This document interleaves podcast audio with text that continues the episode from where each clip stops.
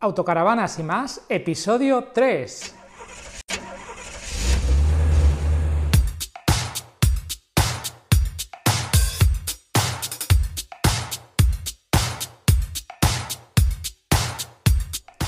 Hola, muy buenos días, bienvenido a un episodio más del podcast Autocaravanas y más. ¿Qué tal estás? Hoy, tercer episodio, eh, y lo primero que estoy muy contento porque la verdad es que está teniendo bastantes descargas eh, los distintos episodios, el 1 y el 2, y bueno, pues que está guay, ¿no? Que así pasamos un rato juntos y pasamos algo divertido.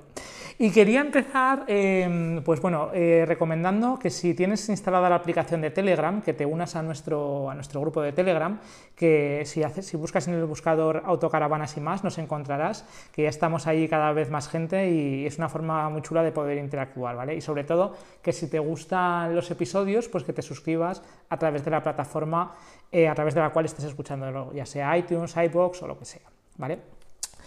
Hoy eh, vamos a hacer un, episodio un poco distinto porque hoy vamos a tener invitados, primeros invitados del, podcast. Va a estar súper bien, ya verás.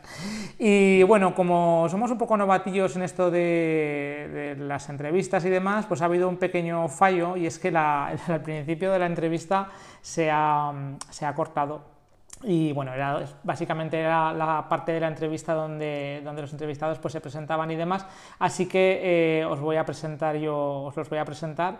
Eh, los invitados de hoy son Carlos y Charo de la, de la Gaviota Viajera y son una pareja que tienen, un, aparte de una página web, un, blog eh, que es La Gaviota Vejera, también tienen un, canal de YouTube que es a través de lo que yo les conocí y está, dan como muy buen rollo. Ya veréis que si, si os metéis en, en, YouTube a mirar su canal, pues está, está muy chulo y bueno, y la entrevista pues está muy bien también.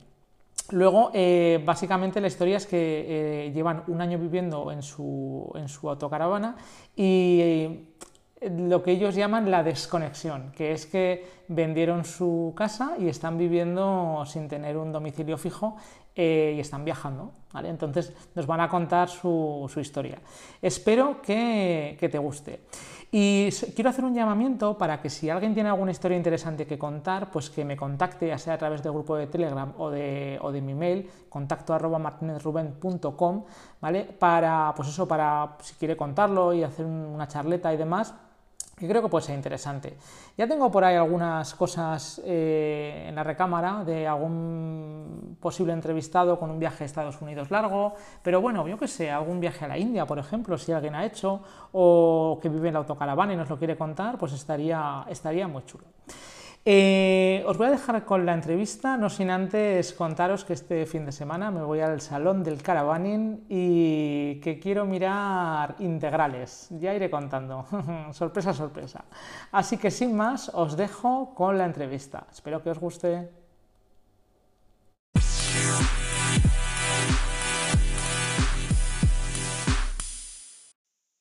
No, ya llevamos, no, cuatro años y pico. Un año viviendo continuamente en la autocaravana, más otros tres anteriores de tenerla y de pues, salir vacaciones, puentes, fines de semana y cosas de esas.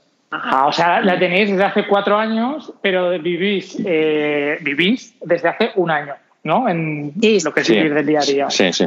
Así, así es así.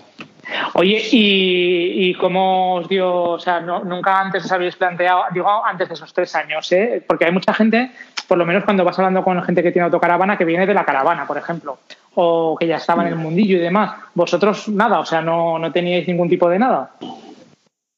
No, sí, sí. Eh, vamos a ver, yo personalmente, yo que fue el que mm, introduje a Charo en este mundo, eh, yo siempre había querido esto, lo había visto muchas veces, eh, era, era campista cuando era joven, lo típico de que nos íbamos con una tienda a la montaña, los amigos y demás, y, bueno, había conocido este mundo algunas veces en camping, pocas, pero lo había conocido casi siempre aparca, haciendo camping libre y, bueno, pero siempre había visto las autocaravanas por la calle y en alguna ocasión concreta y dije yo, esto es lo mío. Y siempre lo había querido intentar, pero bueno, eh, tenía que venir Charo para que un buen día se lo propusiera y, dijera, sí, sí, totalmente de acuerdo.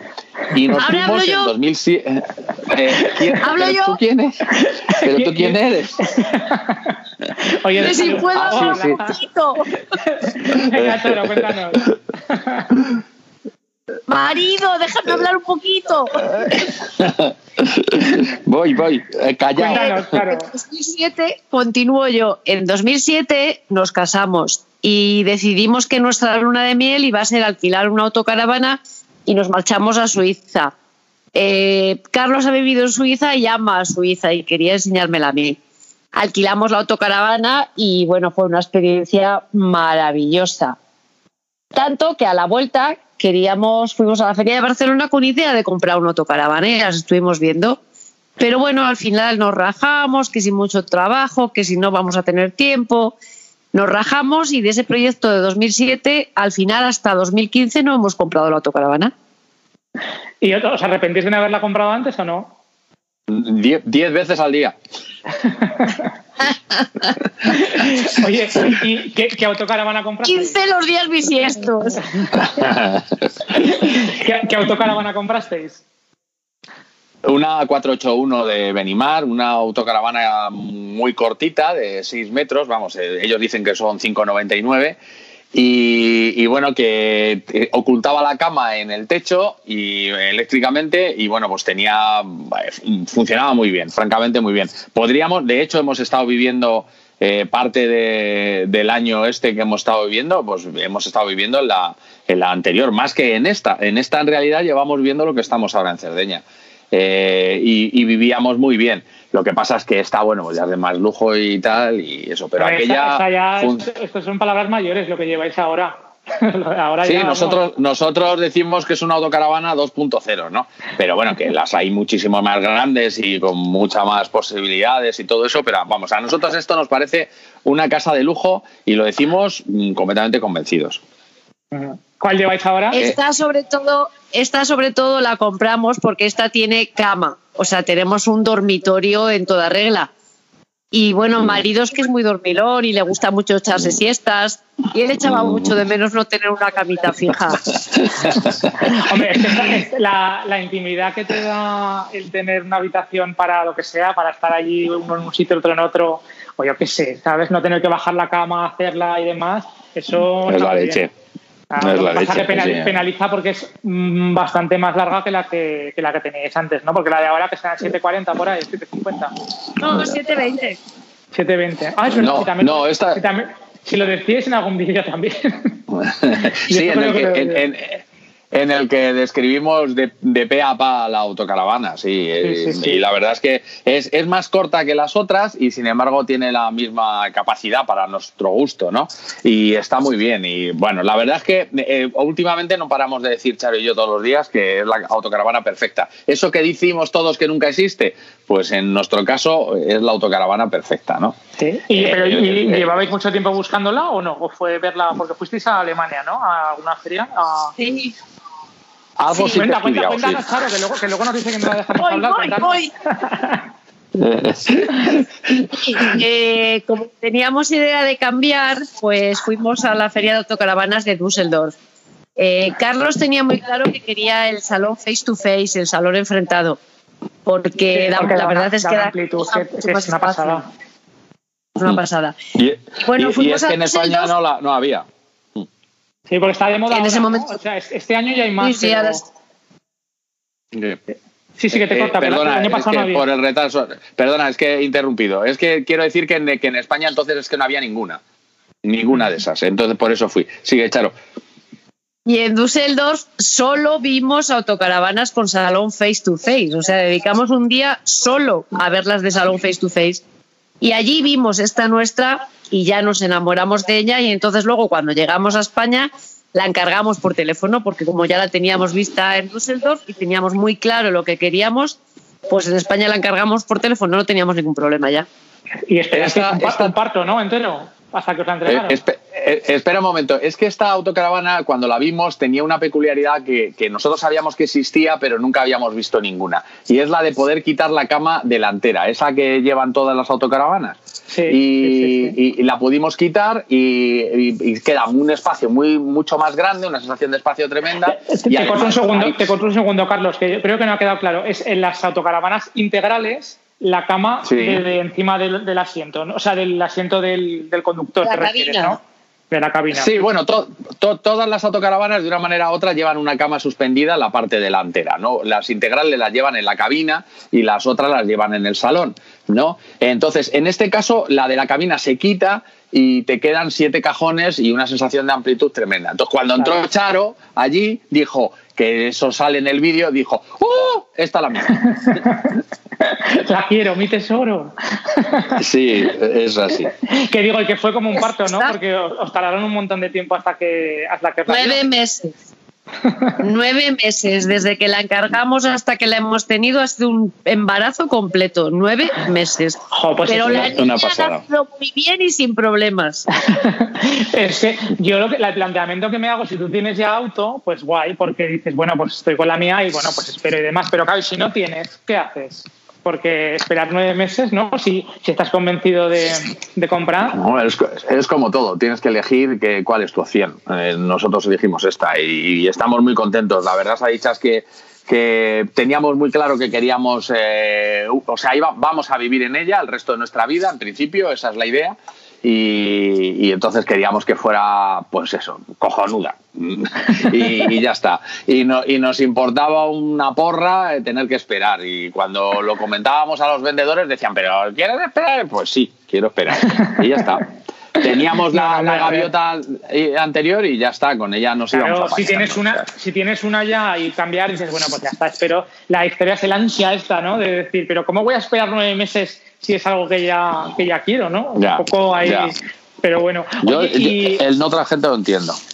Que digo, que, que, cuéntanos esto de, o contadnos esto de la desconexión, que nos lo cuente Charo. Cuéntanos lo de la desconexión, ¿qué consiste? bueno, pues eh, la desconexión surgió hace ahora seis años. Eh, estábamos cenando, siempre lo decimos, una noche buena. Nosotros casi siempre, siempre estábamos solos en Nochebuena. Tenemos muy poquita familia y siempre estábamos solos.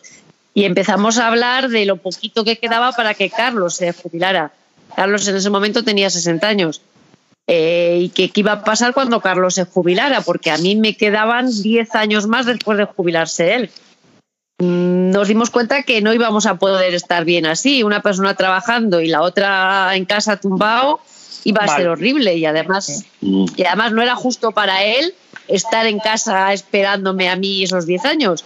Fue cuando empezamos a planificar que cuando se jubilara yo dejaba de trabajar y nos desconectábamos. Oye, no está el, el, trato eh, yo lo compro ahora mismo. Ya, la palabra desconexión nace porque en realidad no es jubilarse, o sea, la jubilación, la jubilación era solamente el detonante. En realidad era eh, romper completamente con nuestra vida, en especial, bueno, Charo, pues era pediatra, vosotros no sabéis todavía eh, lo que era yo porque no me habéis dejado hablar, pero eh, ah, que quede claro, que quede claro. Charo era pediatra y bueno, pues vivía, o sea, tiene un buen salario. ¡Yo soy! Y, bueno, y lo sigue siendo, y tenía, ganaba bien, vaya, muy bien. Y, entonces era como muy, muy atrevido, ¿no? Decir, bueno, pues rompemos con todo. Pues decidimos que para poder hacerlo teníamos que venderlo todo, eh, eliminar todos los gastos fijos y, vivir con mi pensión, que era pues como un cuarto de lo que ingresos que teníamos antes. Y, así lo hicimos. O sea, al, fin, al principio muchas hojas de cálculo, muchas hojas de cálculo, muchos Charo diciendo que sí es posible, que sí es posible. Y yo, yo creo que no, yo creo que no. Y hasta que al final, hasta que al final, pues, pues eh, vi que vi después de muchas hojas de cálculo que sí, y, fue posible. Muy bien. Oye, y miedos todos, ¿no? Los del mundo, me imagino, antes de dar el paso, me refiero. Joder, no, pues, ninguno. Yo, yo creo que no. Yo creo que no. ¿tú has tenido miedo? Yo, yo ninguno, o sea, es que me, lo acaba de decir él y, no lo había pensado, pero yo creo que no he tenido miedo ninguno, en ningún momento, no, lo, tenía, lo teníamos muy claro. Lo único, que teníamos era ganas de que pasara el tiempo. sí, bueno, una frase que repetía Charo siempre era qué largo se nos va a hacer, qué largo se nos va a hacer. Porque claro, estás hablando hace seis años, pero realmente lo habéis llevado a cabo desde hace un año. O sea, han sido cinco años. Claro, han sido cinco años de preparativos. Eh, sí, cinco años, sí. Es que eh, parece una broma, pero han sido cinco años y ahora, ahora estamos en plena felicidad y todo eso, pero durante esos cinco años, los miedos, el, miedo, mira, ahora que recuerdo, el miedo era si vendíamos la casa a tiempo, si, si, si la venta era buena, todo ese tipo de cosas, eso sí, pero lo demás no. Bueno, teníamos muy claro, lo teníamos muy claro. Pero bueno, tenéis, tenéis em, algún tipo de, zona logística, ¿no? Donde vais a pasar algún tiempo cuando no estés viajando, por la zona de Portugal, ¿o no? Sí. Marido, cuéntalo tú. Eh, en Portugal eh, hace mucho tiempo, quizás más o menos coincidiendo con ese principio, compramos una casita muy humilde de pescadores en, en Setúbal, en Portugal. Y aquella casita, pues no sabíamos si la íbamos a vender también o no, pero luego decidimos que como no nos, como dicen los mayores, no nos pide pan, no nos, o sea, apenas nos supone gasto ninguno en todo el año, eh, pues decidimos quedárnosla dijimos, bueno, pues esto, esta no nos genera problemas. Y es un poco la logística que dices tú, que sirve para guardar cosas eh, y hacer el cambio de, temporada, ¿no? Eh, siempre procuramos ir eh, a principios de primavera, antes de la primavera y, antes de, vamos, en septiembre y tal, y cambiar la, la, temporada, lo que es la ropa y tal. Pero vamos, solo por eso. Y está, que la intención inicial era que nos íbamos a quedar allí los dos meses de verano, que es cuando peor se viaja por el mundo, y este año ya no hemos sido capaces. Al mes hemos salido corriendo. Pues mira que es, de los vídeos que colgáis y demás es un sitio súper súper bonito. ¿eh? Bueno, así por lo menos lo que lo que ponéis. A mí me parece espectacular el sitio, muy chulo. Eh, es, precioso. es maravillosa. es maravillosa como todo Portugal. Cerdeña, fíjate, nos está recordando ahora mucho a Portugal, porque las dos tienen un poco el estilo de la España de los años 60 o 70 más tranquilas, la gente más calma, más noble, menos como menos sin, menos sin, explotar, ¿verdad? Con el turismo. Sí, sí, sí. sí. A mí me, pasó eso, estuvimos en Grecia, estuvimos este verano, no, no con autocaravana, estuvimos eh, con crucero. Y sí que es verdad que tuve esa sensación de que de que era todo como aquí hace igual 20 años, como menos explotado. Y me gustó, es verdad. Sí, sí.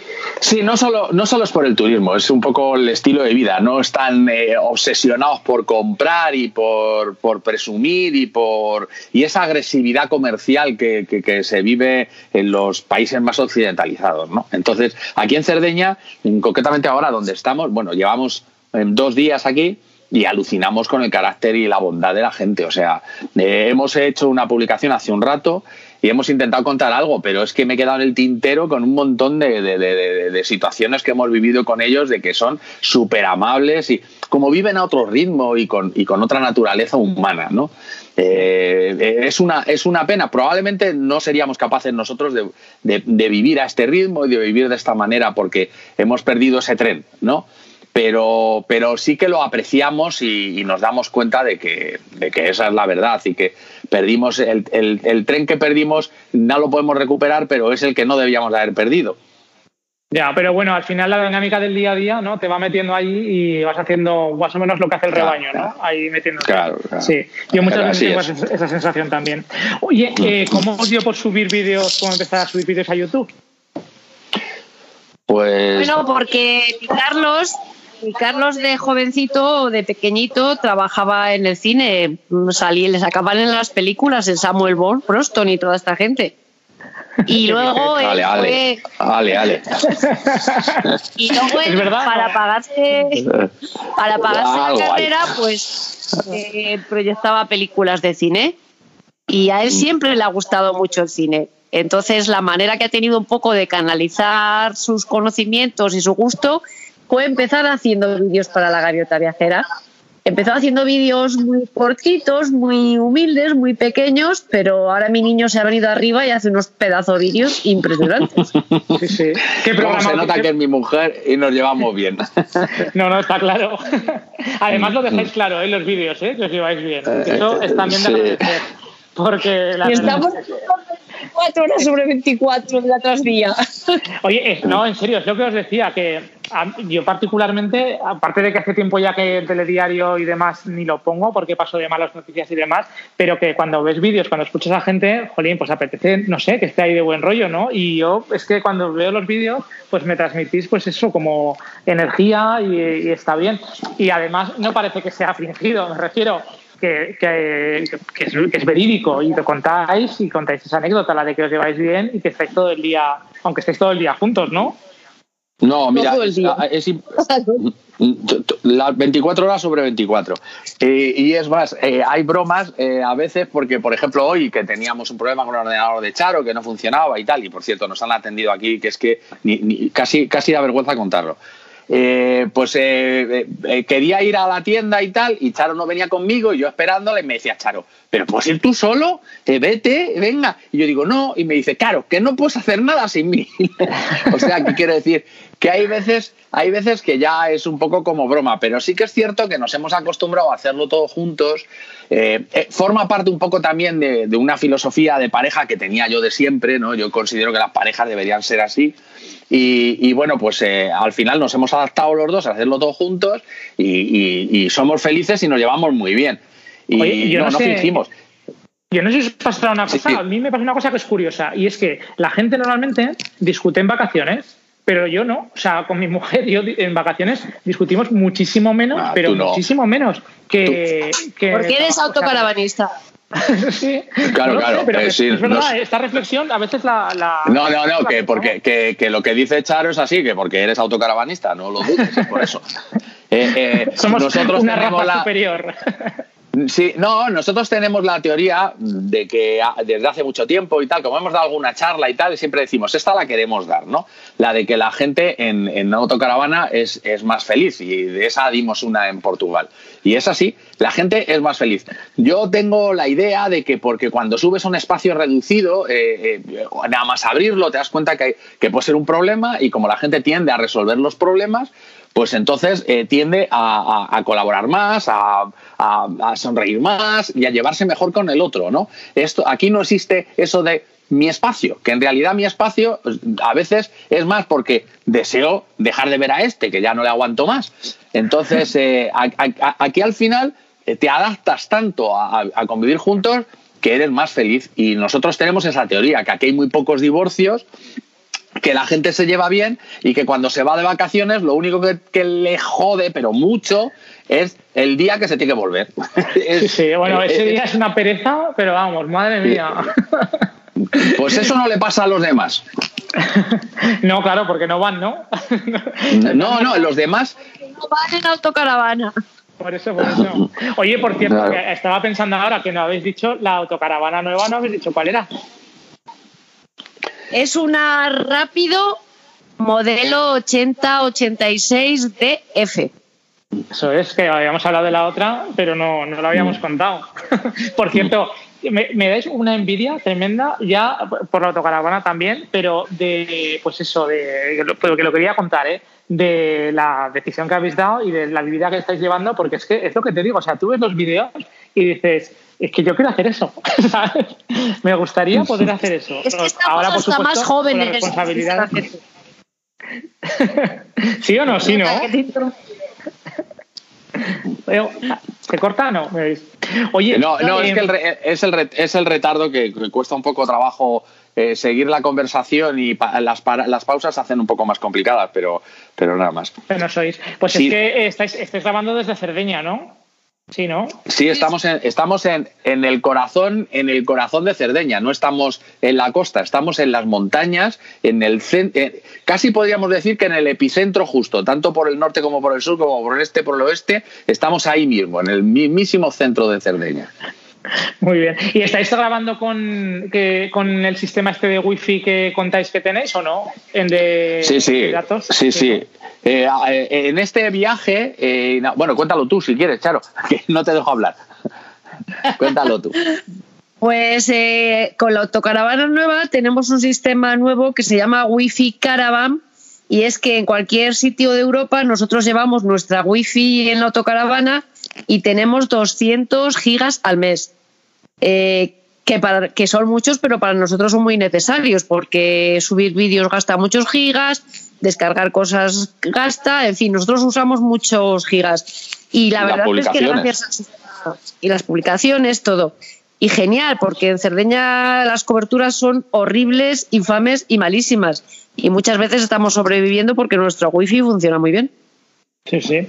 Hombre, a ver, yo os digo una cosa, vosotros tenéis la necesidad esta de subir vídeos y demás, pero yo, por ejemplo, con los peques, eh, estos se ponen a ver vídeos de YouTube o Netflix o lo que sea, y voy con un router portátil de 50 gigas y se los chupan, pero vamos, que no veas. Vamos, no, no, si nosotros, nosotros no solo subimos publicaciones y eso, sino que además eh, vemos Netflix todas las noches y, vamos y, vemos los vídeos de otra gente y tal y estamos todo el día tirando. Sí estamos sí con 200 gigas para nosotros es suficiente. Yo creo que para una persona normal con 100 estaría bien no pero pero para nosotros eh, está muy bien. Estamos encantados. Ha supuesto un cambio en nuestra vida tremenda porque antes nos pasábamos la vida intentando buscar dónde había wifi y cosas de ese estilo. Era un poco patético pero bueno.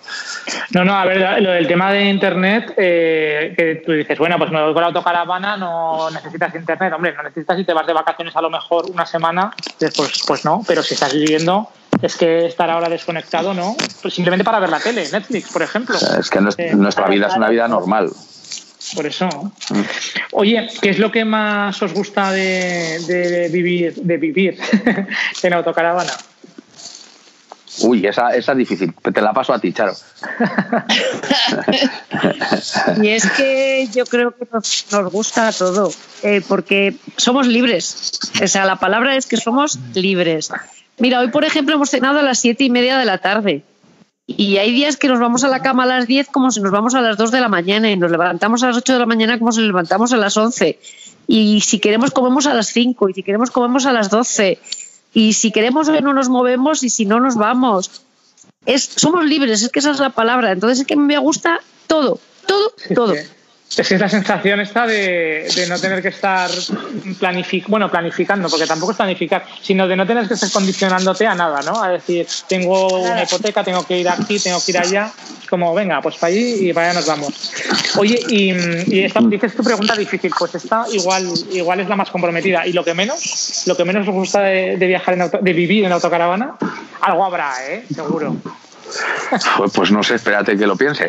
No, hasta, lavar los platos, hasta, o sea, hasta lavar la ropa os gusta en el, en el sitio este, ¿no? Da mano, que yo lo he visto. Bueno, pues eh, al principio Charo decía, eh, las autocaravanas tienen un fallo y es que no llevan lavavajillas, ¿no? Y entonces eh, hay que lavar los, los cacharros todos los días y tal. Bien. pero yo no sé si ese es el, Yo, lo que menos nos gusta es que la verdad, yo creo que porque eh, como estamos, como estamos libres, hacemos un poco lo que nos da la gana y tal, hasta es que nada nos termina molestando. Yo eh, no sabría decirte que más. Mira, lo que más nos disgusta de, la, de vivir en autocaravana es que tarde o temprano te topas con la política. Tarde o temprano te topas con, con, alguna norma, alguna decisión de un político de turno, de no sé qué, de no sé cuánto, que te dice, por ejemplo, en Italia que el GLP está prohibido, ¿no? Entonces, eso es lo que te, te, fastidia, las, las, fronteras, los permisos. El, e, este año lo, de, lo del permiso de conducir de las, de, las, de las motos, que no nos podíamos prever, que en cada país es de una manera distinta y en unos sitios podemos ir con la moto y en otros tenemos que sacar. Ahora, yo, yo, soy motero, a ver, cuéntame, cuéntame eso. No, pues sí, eh, cuéntaselo tú, Charo, que te lo sabes mejor. No, a ver, nosotros con esta nueva autocaravana hemos comprado una moto de 125 y la llevamos en el garaje de la autocaravana. Nuestra idea primitiva era irnos siete meses a Grecia, precisamente. Nos íbamos a ir a Grecia hasta marzo del año que viene, siete meses. Y a pocos días, de hecho yo ya tenía cogido el ferry a Grecia, y a poquitos días antes de irnos a Grecia, un amigo policía nos mandó una documentación en la que te enteras que, por ejemplo, en España puedes conducir una moto de 125 con el carnet de coche, pero en Grecia no, en Ah, Francia vale. no, y en muchísimos países europeos no. Te exigen tener un carnet de moto. Entonces, Bien. una de las cosas por las que no nos hemos ido a Grecia es porque Carlos no tiene el carnet de moto y estar allí siete meses ilegales. Si tuviéramos algún problema, un accidente o algo, no nos apetecía mucho. También te Entonces, digo una ahora, cosa, yo que yo que he estado este Dime, verano en Grecia y te puedo hacer, o sea, yo he visto en Grecia yendo en moto a la gente como hace años no veía en España, sin casco, por lo menos en las islas que estuvimos nosotros no llevaban casco, mm, sin protección de ningún tipo, o sea, mm, un desastre, o sea, que, nos, que, que probablemente no hubiera pasado nada o no, no os hubiera pasado nada, pero claro, tampoco te la puedes jugar ahí en esas circunstancias. Claro, sí. Y seguro que no, pero cualquier accidente o cualquier problema, ya el seguro se hubiera dicho que era nuestro problema porque estábamos ilegales. Sí, sí, Entonces no, nos hemos querido arriesgar. Y ahora mismo en enero lo que vamos a hacer, acortamos el viaje, en vez de volver a España en marzo, vamos a volver en enero para que Carlos se saque el carnet de moto con 65 El, años. el dichoso carne de moto. Madre mía. Ah, yo es que yo, yo lo saqué hace así. años, ahora no sé cómo es. Ahora creo que ahora te tienes que sacar primero para una cilindrada y luego van pasando el tiempo y te tienes que examinar otra vez, ¿no? Algo así. No, son, tres son tres exámenes. mínimo. Mm. Sí. Vamos, te- durante tres meses mínimo. Es bastante, bastante petardo el, el- o sea, sistema, la ¿cómo, verdad. ¿cómo, cómo? O sea, durante tres meses tienes que estar entre que te. Sí, eh, eh, el primer mes te examinas del teórico, el segundo mes te examinas de la pista y el tercer mes te examinas del, del práctico. O sea que eh, nosotros que somos viajeros por el mundo tenemos que ir a un sitio, estar parado tres meses, bueno, que no lo estaremos, eh, nos iremos a dar pequeños tours, pero lo que te quiero decir es que no podemos hacer lo que queremos porque al político de turno se le ha ocurrido que lo mejor es, eh, pues eso, putear a la gente. Que es, eh, por eso te digo que podría darte mil ejemplos, ¿no? De, de esto y del otro y de muchas cosas, pero eso sí que es lo que quiero decir, aquello del no nos quieren, que nosotros no estamos en nada de acuerdo con esa filosofía, ¿no? Pero, pero aquello de prohibir aquí, prohibir allí, no sé qué, es siempre eh, el prohibir o en las normas, el no sé qué, es lo con lo que te topas que te fastidia un poco. Es verdad que no mucho, porque cuestión de mirar para otro lado o hacerlo de otra manera, ¿no? Sí, yo, Pero, yo tengo eh, una, una teoría, no una teoría, sino una forma de, de- de actuar. ¿eh? Y es que al final, como tampoco puedes estar continuamente luchando contra, en general, contra todo el mundo. Contra el gigante, pues, oye, contra el pues, gigante. Sí. Dices, pues oye, porque hay mucha gente que en las publicaciones de Facebook y demás que se enfada y cuelga y tal, y nos han echado, y, y fíjate tú y tal. Que es verdad, que es una faena, pero uf, al final dices, oye, ¿me va a amargar esto? Pues, pues mira, pues eh, hago otra cosa y, y ya está. Porque. Voy a otro sitio que no esté tan masificado. Sí, no os pasa, o sea, porque eh, yo qué sé, chico, ya encima, no sé, que estás como, bueno, claro, yo estoy de vacaciones cuando no es como vosotros que, he estado viviendo, que estáis viviendo, pero dices, "Eh, no me voy a amargar, ¿no? Pues hago otra cosa y. Que no, que no, te vas a otro, me voy a otro sitio y ya está, que no. Que además son las menos de las veces, eso es también verdad, ¿no? Que ese tipo de cosas no pasan muy a menudo, ¿no? Es, es- a nosotros en todos estos años solo nos han dicho un policía una vez muy amablemente iros a otro sitio, ¿no? Pero, pero que eh, quiero decirte que al final eh, he puesto ese ejemplo que es el que más el que más se trae eh, en el mundo autocaravanista, pero que al final siempre es algo, eh, algo de política y tal. Yo me acuerdo eh, los compañeros de Verde por Dentro o gente así que, que tenían el, el- el visado para Estados Unidos de tres meses, pero querían ir a Alaska, pero luego volver, pero como los tres meses se le caducaban, la madre que los parió, que no sé qué, ¿sabes? Y quiero decir, eh, eh, al, final, Sí. al, fin- al final estaban los pobres muchachos fastidiados todo el día con el dichoso tres meses de no sé qué por 15 días que no- ¿Sabes? O sea, que Sí. te quiero decir, es lo que te topa siempre. Aquí llegas a Italia y de pronto el GLP no se puede suministrar. Pero bueno, ¿y esto? No, porque lo dicen los políticos. ¿Pero por qué? No, porque no, porque no. Al final es que casi ni lo saben. Sí, sí, pues porque no O se puede, no se puede y ya está. Pero de tal manera yo creo Eh. que cuanto la gente, porque sigue esa gente que viaja eh, eh, tanto en autocaravana como en moto, como andando, eh, me refiero en, en YouTube. Y la gente eh, que, pues el cruce de fronteras, el bregar con, con toda esta serie de cosas, yo creo que lo ven casi de lo más problemático siempre eh, en este tipo de viajes, ¿eh? porque es difícil. No, no, sí. eh, lo más difícil, ya te digo que es eso, enfrentarte eh, con, con los distintos cambios que hay en cada sitio. Por ejemplo, una cosa, cuando viajas, que, ¿qué es lo más difícil que dices tú siempre, Charo, cuando viajas? Que dice, Charo, van a tener que poner las autocaravanas una destructora de basura. Sí, es tremendo. Cuenta, cuenta. hoy, hoy, día, hoy día tirar la basura es casi imposible. O sea, en Cerdeña, si no estás en un área o en un camping, es prácticamente imposible. En Suiza ni te cuento. O sea, cada vez hay más sitios donde ya no existen los contenedores o están cerrados con llave. Y no te topas con auténticos problemas para una cosa tan banal y tan cotidiana y tan diaria como tirar la basura. Anda, pues mira, eso no lo sabía tampoco. Madre mía. los, de la, los de la llave es, en municipios de España, ¿eh? o sea que no, no es muy lejos. Es esto, o sea, cuando viajas, la basura para nosotros es un problemón casi diario, ¿no? Porque además somos muy, somos muy responsables en eso, no, no, no, o sea, nos lleva mal eh, eh, meter en una bolsa de basura el plástico, las botellas, meterlo todo, ¿sabes? Sí, no reciclar, ¿no? Claro, y es que se hace muy difícil. O sea, hemos hecho a veces el ridículo por la calle con las cosas en la mano, a ver si encontrábamos por fin un sitio donde tirar el plástico, ¿no? O, en fin, o la anécdota, la anécdota esta que contabais que viene un vídeo en un supermercado, ¿no? ¿Qué pasó? en un supermercado. Pero, ¿cuál, cuál? Porque en un supermercado nos han pasado mil cosas. A las alarmas, Carlos. Ah, ah, ah sí, esa, esa fue estupenda, estupenda. Eh, ¿La cuentas tú, Charo? No, cuéntala, cuéntala. Bueno, pues resulta que cuando vas a los supermercados en Europa siempre te encuentras grandes novedades. Nosotros imaginaros que cada vez que vamos nos han cambiado el supermercado, o sea, han cambiado todos los estantes, han cambiado todas las cosas y ahora se compra de otra manera, ¿no? Porque cada vez es un supermercado nuevo o cada dos días como mucho. Entonces, eh, pues eh, estando en Italia, eh, la primera época de Italia, no sabíamos que el pan en Italia se pesa no en todos sitios. Aquí, por ejemplo, en Cerdeña no. Pero en el norte de Italia se pesa. El pan, tú no compras una barra de pan por un euro o por medio euro, sino que lo compras según lo que pese. Entonces, eh, eh, pues lo típico, que lo metes en una bolsa, que lo metes no sé qué, que no sé cuántos y tal. Bueno, pues íbamos con toda la compra a la cajera. Y ya lo llevábamos todo y cuando me ve el pan me dice que no. Me cachis la mar. Dije, esto va a ser como en Austria, que hay que poner el número de, ejemplares que llevo en la bolsa. Me vuelvo para el sitio donde estaba el pan, le pongo eso tal y vuelvo a la caja. Y me dice la cajera, que no, que no, que está mal. Y digo, pero bueno, ¿y por qué? Pues no, porque tiene no sé qué. Bueno, no la entendía muy bien porque, claro, no entendía el concepto.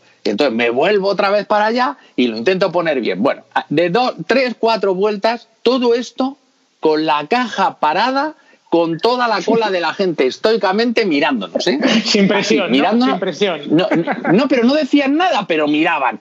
Y entonces, bueno, pues ven para arriba, venga para abajo, no sé qué. Mira, ya la cajera, muy amablemente, ¿eh? nada de malos modos ni nada, muy amablemente, ya la cajera, cuando ve que no soy capaz, se viene conmigo allí. Me lo pesa, le pone etiqueta, le pone no sé qué, no sé cuántos, y ya volvemos a, la caja. Ya los dos, ella y yo, cogemos, nos pasan toda la comida y todo eso. Mira, que estábamos deseando salir corriendo porque allí seguían los de la cola mirándonos estoicamente. Así que nada más salir, nada más salir, justo enfrente vimos una puerta. Una puerta de esas que tiene de esas manos, esos manillares de seguridad que los empujas y sales. Y, chico, ya sé yo que era obvio que eso no era la puerta de salida, pero no sé qué se me pasaría por la cabeza con las ganas de salir corriendo, que apreté el, el, y abrí la puerta. Bueno, como si fuera la película esta de la casa de papel, la casa de la moneda española. Eh, había alarmas, no te puedes imaginar, alarmas por todos los sitios, un ruido, y ahora los de la caja, que estaban todos esperándonos, Ahora ya no ponían cara de estoicidad, se estaban todos partiendo el culo. bueno, antes habían pegado un grito, no, no, no, no, pero yo apreté. Y salimos con el carrito ya por su sitio sin girar la cabeza y fue tremendo aquello. menos mal que no volvéis a los sitios así a menudo y tal, entonces es como, no pasa nada. para, que no nos para, que no, para que no nos conozcan. Madre mía, qué buena. Oye, y mm, tengo que apuntado que quería preguntaros el viaje más chulo que habéis hecho durante este año, el que más os ha gustado. Más que el viaje, el, sitio ¿eh? en el que más, el que más os ha gustado. Pues hombre, quizás, eh, si es que nos ha gustado todo, pero bueno, quizás el de los mercados de Navidad de Austria, porque era una experiencia, era una experiencia, era la primera vez que viajábamos con ruedas de invierno, sabíamos que íbamos al frío, los mercados de Navidad en Centro Europa nos encantan y, y quizás ese mes que vivimos la Navidad, estuvimos un mes entero viviendo la Navidad con nieve y con, y con la experiencia de vivir con frío en la autocaravana. Eh, vamos, y, con, y con heladas. ¿Y cómo es un día, cómo es un día a día? ¿Cómo es un día a día en un día normal en, en invierno en la autocaravana por esos sitios? Porque ibais con la con la Benimar, ¿no? Ahí. La mayoría de los la mayoría todos los días salíamos, en invierno todos los días salíamos, pero es verdad que a las 4 o 5 de la tarde, como muy tarde, ya estabas en casa. Porque ya era de noche, es que en Navidad en Austria a las 4 de la tarde era de noche y con un frío horrible. Entonces a las 4 o 5 ya estábamos en la gaviota recogiditos hasta el día siguiente que volvíamos a salir a lo mejor sobre las 11. ¿Y tuviste algún problema con él? Lo, a, algunos días no, algunos días salíamos de noche porque había que salir de noche, también ver los mercadillos de Navidad de noche, pero la mayoría de los días a las 4 de la tarde. Y el día de noche vieja salimos de noche, pero normalmente no. Mm. ¿Y tuviste algún problema con el tema de, del hielo y demás? De, pues eso, de las aguas o alguna historia o no? Sí, sí. Sí. Alguno hemos tenido, sí. Alguno hemos tenido. Se os ha congelado vamos a ver, un no. No, nos contaron antes de irnos, como nunca habíamos estado ba- bajo cero tantas veces, ni vamos, en realidad yo no recuerdo que antes habríamos estado bajo cero. Pues antes de irnos estuvimos preguntando a algunos amigos que tenemos, que unos de ellos están todo el día esquiando y otros pues también, y bueno, pues unos te van diciendo, mira, es que la gente lo abre los depósitos, otro que no sé qué, otros que no sé cuánto. Bueno, estuvimos intentando tomar todas las medidas habidas y por haber, y de hecho, en general no tuvimos problemas.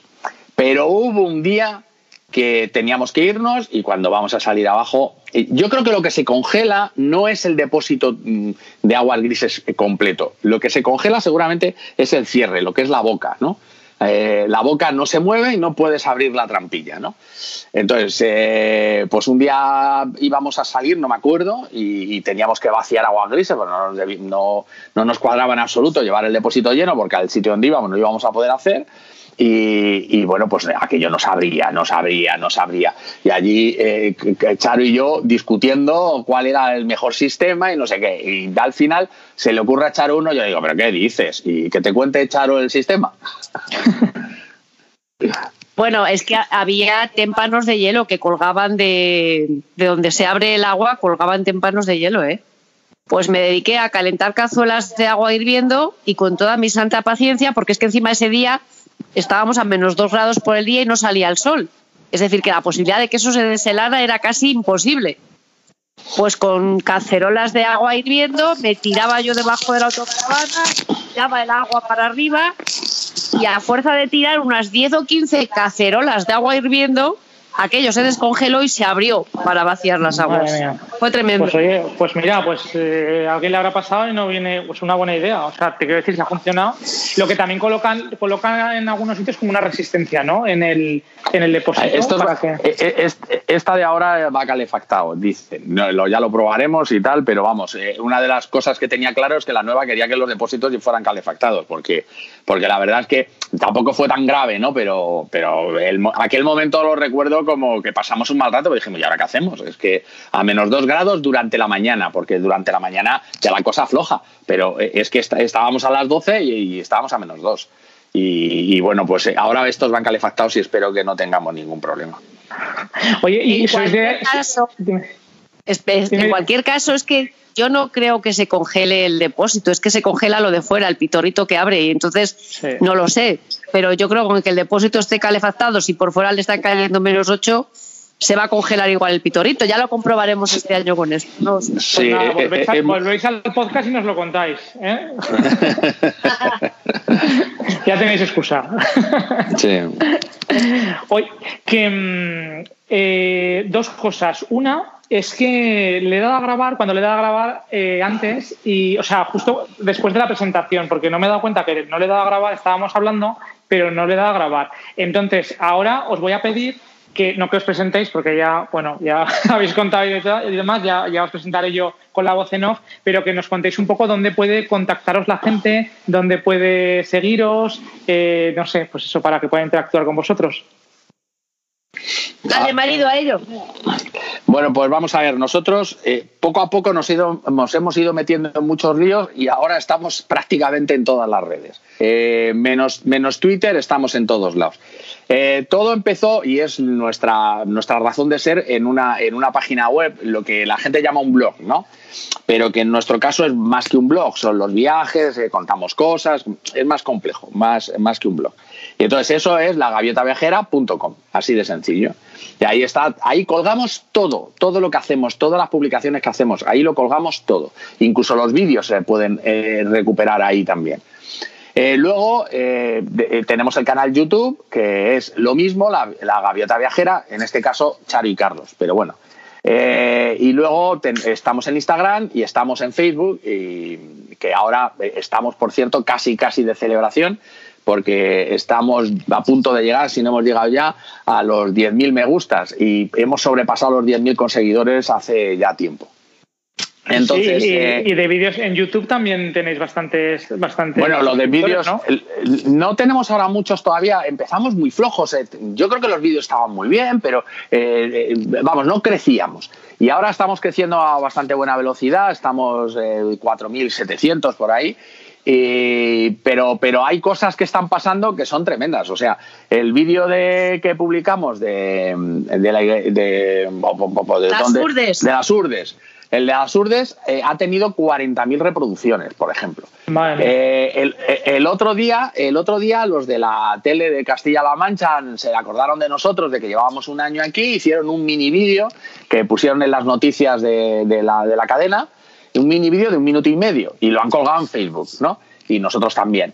Bueno, pues lleva 400.000 y pico reproducciones. Eh, eh, se ha compartido 3.000 veces. Eh, quiero decir, esto se nos ha ido un poco de las manos, es la verdad. no, es que, es que está chulo, porque es lo que te digo, te pones a ver los vídeos y yo particularmente que la tele, es que no la tengo ni conectada, a la, antena no la tengo conectada a la pared, o sea, no te digo más. Para que veas el plan de, las cosas que veo, pues ves Netflix y ves cosas que te gustan, te entretienen y entonces yo veo estos vídeos y a mí me entretienen, me lo paso bien, me gustan. Sí, sí. Sí, yo creo que, eh, eh, no sé lo que pensará Charo, pero ah, Charo, tenemos a veces ideas distintas de, que, de lo que, por qué gustan las cosas, ¿no? Eh, yo creo que una de las grandes cosas por las que gusta es porque los, a los autocaravanistas les gusta ver vídeos de viajes, pero corcho de autocaravanistas, no de, del tío, del custo o del no sé quién, ¿no? Entonces, eh, yo creo que eso es lo que más le ilusiona y tal. Pero bueno, no sé lo que pensará Charo, eh, porque gusta o no gusta, no lo sé. bueno, yo pienso, yo pienso que nuestros vídeos gustan porque Carlos los hace de maravilla, se los trabaja muchísimo, tiene una voz preciosa narrando los vídeos y tiene una actriz principal muy joven y estupenda. mi estrella, mi estrella. Eh, bueno, eh, eh, nosotros, sí, nosotros desde el principio, perdón, no, nosotros desde el principio decidimos que además íbamos a dar la cara, ¿sabes? Que ya sabes que hay algunos que se, se ponen de, de, espaldas, que no sé qué, qué tal, y nosotros dijimos, mira, vamos a ir a por todas y vamos a dar la cara, porque nuestra idea era conseguir amigos, es por lo que hicimos esto. Y entonces, si, si, si no ponemos la cara a nosotros, ¿cómo vamos a conseguir que el otro se haga amigo nuestro? Sí, sí, es, que es un poco la eh, gracia de, todo esto, ¿no? Realmente, ¿por qué lo hacen? Mm. Pues porque te apetece estar en el mundo y este, conocer gente y interactuar y al final una cosa lleva a otra y empiezas a hacer amistades, ¿no? Pues un poco lo que dices. Eh, el otro día estuvimos aquí con unas francesas, ahora son seguidoras de la gaviota, ya nos han ofrecido su casa para dejar la gaviota al lado, no sé qué. Nos... Bueno, eh, y que cuando vayamos a Austria, a, a, Grecia, que también se lo digamos porque tienen contactos allí. Bueno, esto es así todos los días, ¿eh? todos los días. Es gente que nos quiere echar una mano de esto, de lo otro, de lo más allá. Es así todos los días. y bueno, pues al final hemos conseguido lo que queríamos, tener amigos. Eh, y es así, tenemos muchísimos. ¿Conocéis a, la familia Zap? ¿Os suenan? Yo sí. Suenan? Sí. No, yo, eh, también, pero... No, digo, digo, eh, no, no en persona, me refiero el, su historia, lo que cuentan y demás. Y un poco cuentan que, conocemos, que, cuando sales, pues que, la gente te ayuda, que la gente, pues eso, pues que, nunca se han encontrado con ningún tipo de problema, que al revés, que, todos son ayudas por el mundo. Un poco lo que estabas contando ahora. Mira, nosotros, eh, ahora, mismo está, no sé por qué, están siguiéndonos muchísima gente argentina, argentinos sobre todo, pero bueno, de Costa Rica, de Cuba, de Nicaragua, de Venezuela, pero sobre todo argentinos. Uruguay, Uruguay, Uruguay también. Uruguay. Mm. Bueno, pues el otro día nos pues escribió un argentino. El de que, de que vayamos. De, que vayáis, claro. Claro, es que vamos a ir. Claro, no, no. Pero escucha, el otro día, sin conocernos de nada, un argentino nos ofreció su autocaravana para recorrer Argentina con su autocaravana, que a mí me dejó muerta. Qué bueno, qué bueno. Y, gente de, Montreal nos ha escrito ayer o antes de ayer otro. Eh, bueno, me, escribió uno de Montreal pidiéndome la receta de, las patatas y, supuestas patatas fritas, esas que se hacen al horno, que no son patatas fritas, obviamente, ¿no?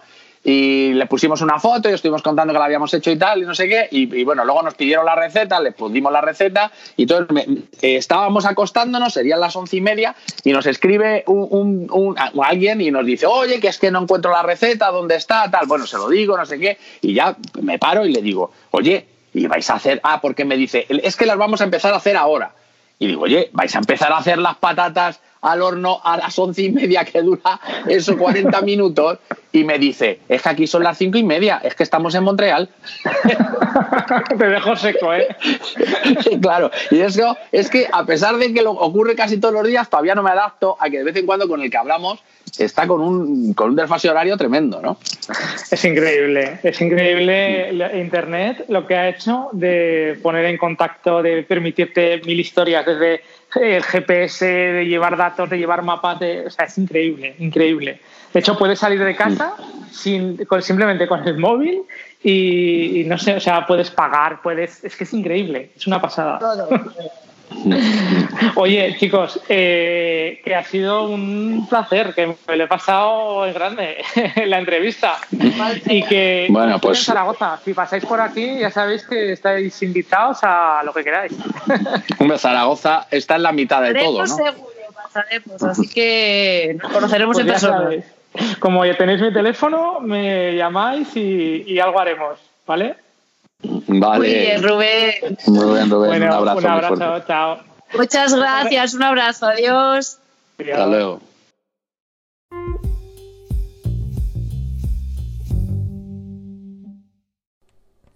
Bueno, pues esta ha sido la entrevista. Espero que haya sido interesante. A mí, desde luego, me la ha parecido. He pasado muy, muy buen rato con ellos. Y bueno, os recomiendo que suscribáis a su canal de YouTube y que le sigáis en las redes porque ya te digo que, está, está muy guay. Eh, nada, vamos a acabar el episodio de hoy y simplemente pedirte que si te gusta el podcast, pues que lo compartas en los grupos que tengas de gente que le guste el tema de autocaravanas, porque creo que también les puede gustar a ellos, y que si me haces reseñas en iTunes o comentarios en iBox o en cualquier plataforma en la cual estés escuchando, pues que me viene muy bien para poder llegar a más gente, ¿vale? Y sobre todo que si no estás suscrito y te gusta, pues que te suscribas para que cuando salgan episodios nuevos te puedan llegar y los puedas escuchar. Sin más, me despido hasta el próximo episodio de Autocaravanas y más. Que pases muy buen día.